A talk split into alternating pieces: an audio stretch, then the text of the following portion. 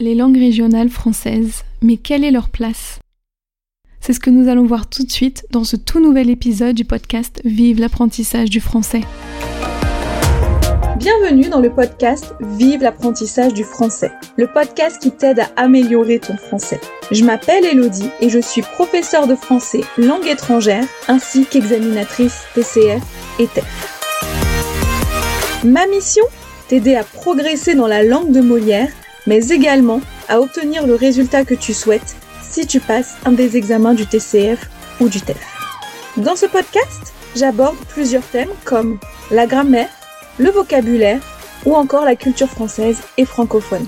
Je n'oublie pas non plus de te faire travailler ta prononciation ainsi que ton écrit grâce à des dictées ou des épisodes de phonétique. Sans oublier de te donner des trucs et astuces pour te faciliter ton apprentissage. Je souhaite que grâce à ce podcast, la langue de Molière te paraisse plus simple et accessible.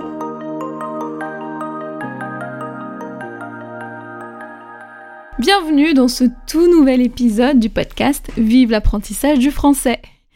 Et je suis ravie de vous retrouver aujourd'hui pour parler des langues régionales en France et de la place des langues régionales en France.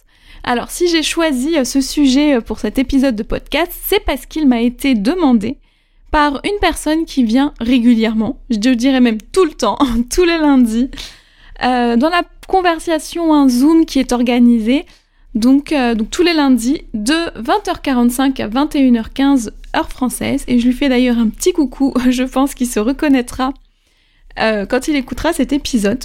Donc voilà, c'est parce qu'il me l'a demandé que donc je le fais, et n'hésitez pas hein, vraiment à me dire les épisodes que vous aimeriez que je fasse, les sujets que vous aimeriez, euh, dont vous aimeriez que je parle dans ce podcast, puisque ce podcast, il est là pour vous. voilà. Et donc, alors, en France, vous devez déjà le savoir, c'est qu'il y a donc une langue officielle qui est le français. Hein. Donc la langue que je parle, que je vous enseigne, et que si vous apprenez le français de France, hein, c'est le français qui est donc enseigné euh, traditionnellement. Mais il faut savoir que même s'il y a une langue officielle, en France, il y a plein d'autres langues. En fait, on compte plus de 70 langues régionales, avec euh, notamment le basque, le breton, le ch'ti, euh, le catalan, l'occitan, le corse, etc. Il y a vraiment de nombreuses langues régionales, en comptant aussi les langues des dom-tom. Donc les dom-tom, ce sont les îles françaises, comme la Martinique, la Guadeloupe, Tahiti, etc., qui sont donc des îles appartenant à la France et qui sont donc françaises. Voilà, et toutes ces langues cohabitent hein, parfaitement puisque toute personne vivant sur le territoire français euh, parle français et peut aussi ou non parler sa langue régionale. Mais il faut savoir que ça n'a pas toujours été le cas. Et si on remonte loin dans le passé, seulement 10% des Français parlaient le français, la langue officielle actuelle de France. Seulement 10%. Et les personnes qui parlaient ce français, c'était les personnes les plus aisées, les plus riches. Donc notamment les personnes qui habitaient à Paris et en Île-de-France. Et certaines villes autour, mais la majorité était en Île-de-France, en région parisienne.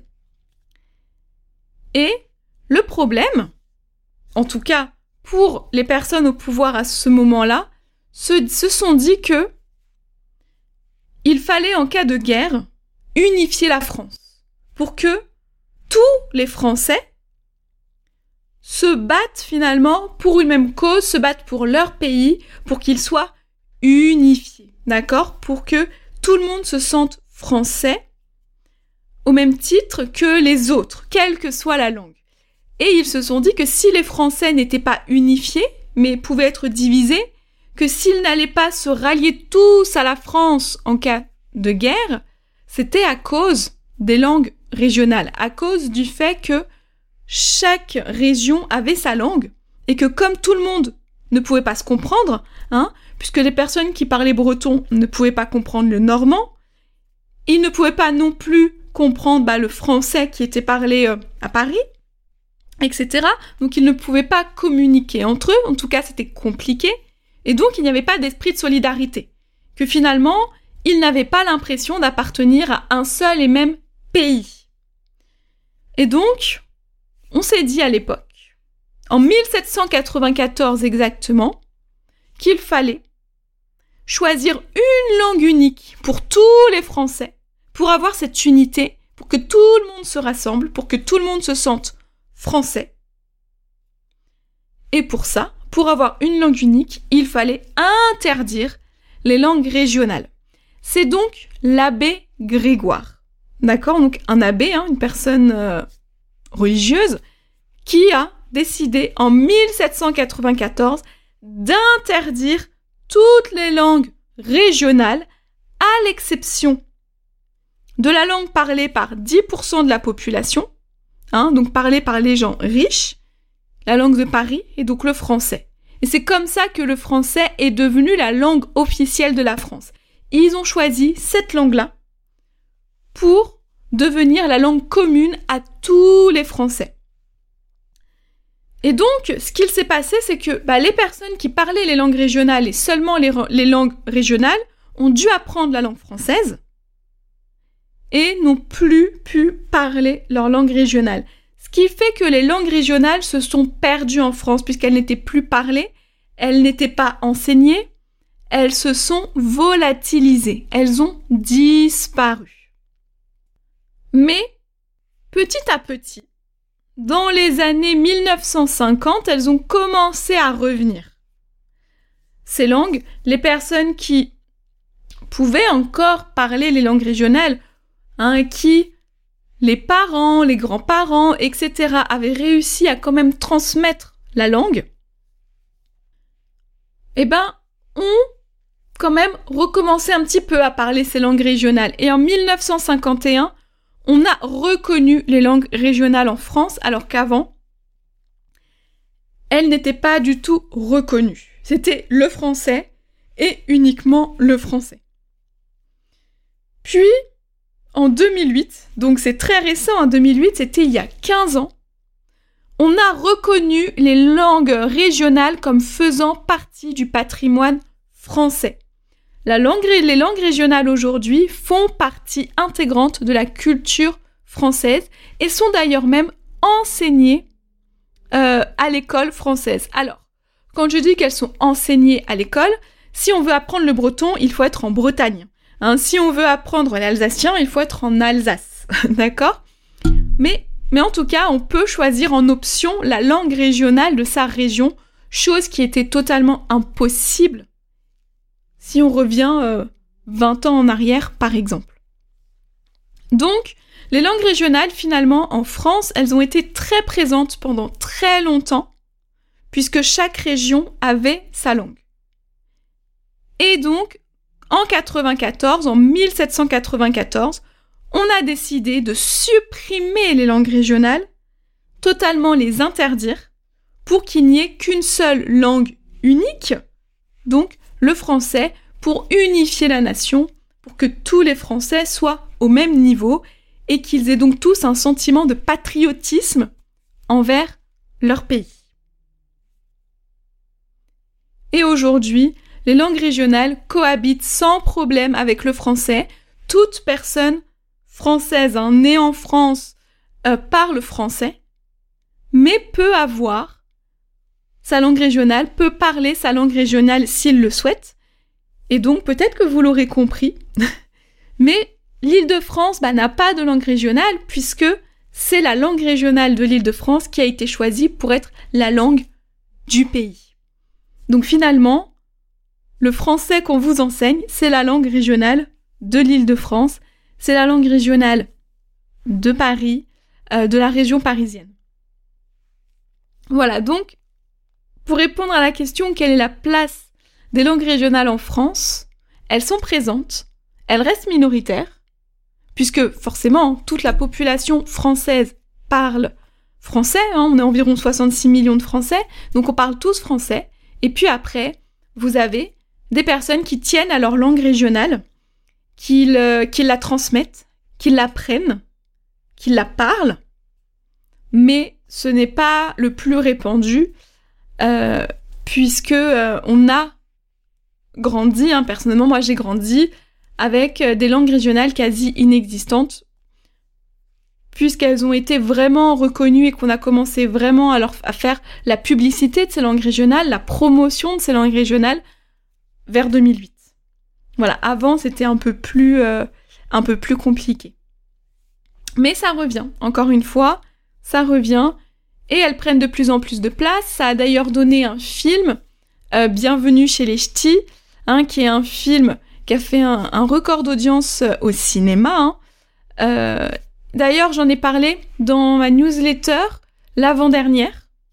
Voilà, dans l'avant-dernière newsletter, je vous ai parlé de, ce film puisqu'il était dans les dans les films les plus vus au cinéma par les Français, où justement c'est un film où on voit donc le Nord, les clichés sur le Nord, mais aussi la langue ch'ti, hein, qui est la langue régionale du nord de la France. Voilà, donc j'espère que ça aura été clair. Donc, hein, je vous explique, je vous ai expliqué un peu en gros ce qui s'était passé, je vous ai fait le petit résumé. Si jamais ce n'est pas clair, n'hésitez pas à venir m'en parler. À me, voilà, à venir m'en parler, à me poser des questions si vous avez des questions. J'essayerai d'y répondre. Euh, toutes les informations que je vous ai données, euh, je vous mets donc tout, en tout cas toutes mes références hein, dans les notes de l'épisode. Il y a aussi des choses que j'ai appris moi à l'université, hein, parce que j'ai fait des études de linguistique.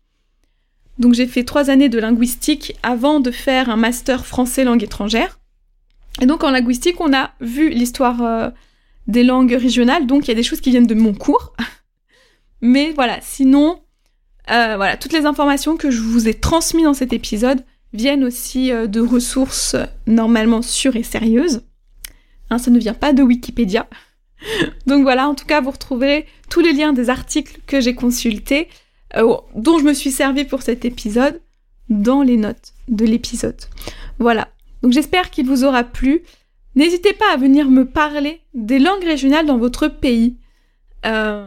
Parce que je sais qu'il y a énormément de pays où il y a plein de langues régionales, de dialectes, on les appelle comme on veut. Hein. Euh, pour la petite anecdote, je suis moi-même, donc je suis euh, française, mais je suis aussi d'origine moitié camerounaise, et je sais qu'au Cameroun, il y a 237 dialectes et deux langues officielles, donc le français hein, et l'anglais. Donc voilà, chaque pays a vraiment ses langues, qu'elles soient officielles ou non, etc. Et je trouve ça toujours super intéressant de discuter sur ce sujet. Donc n'hésitez vraiment pas à venir m'en parler, que ce soit par mail, sur mes réseaux sociaux, euh, ou même sur Zoom. Hein. venez à la conversation, venez euh, nous parler euh, de vos langues lundi 20h45, 21h15, heure française. Je fais un petit coucou à toutes les personnes qui viennent sur, qui viennent pendant cette conversation. Hein, elles se reconnaîtront. Et donc, je vais vous laisser, mais avant cela, euh, je vous rappelle que vous pouvez avoir accès à un guide de 30 idées d'outils pour vous aider dans votre apprentissage du français en cliquant sur le lien qui est dans les notes de l'épisode. Euh, vous pouvez aussi avoir accès à une carte des temps du français. Pareil, le lien est dans les notes de l'épisode. N'oubliez pas non plus la masterclass qui aura lieu en mars. Vous pouvez encore vous inscrire. Hein en tout cas sur la liste d'attente des personnes intéressées.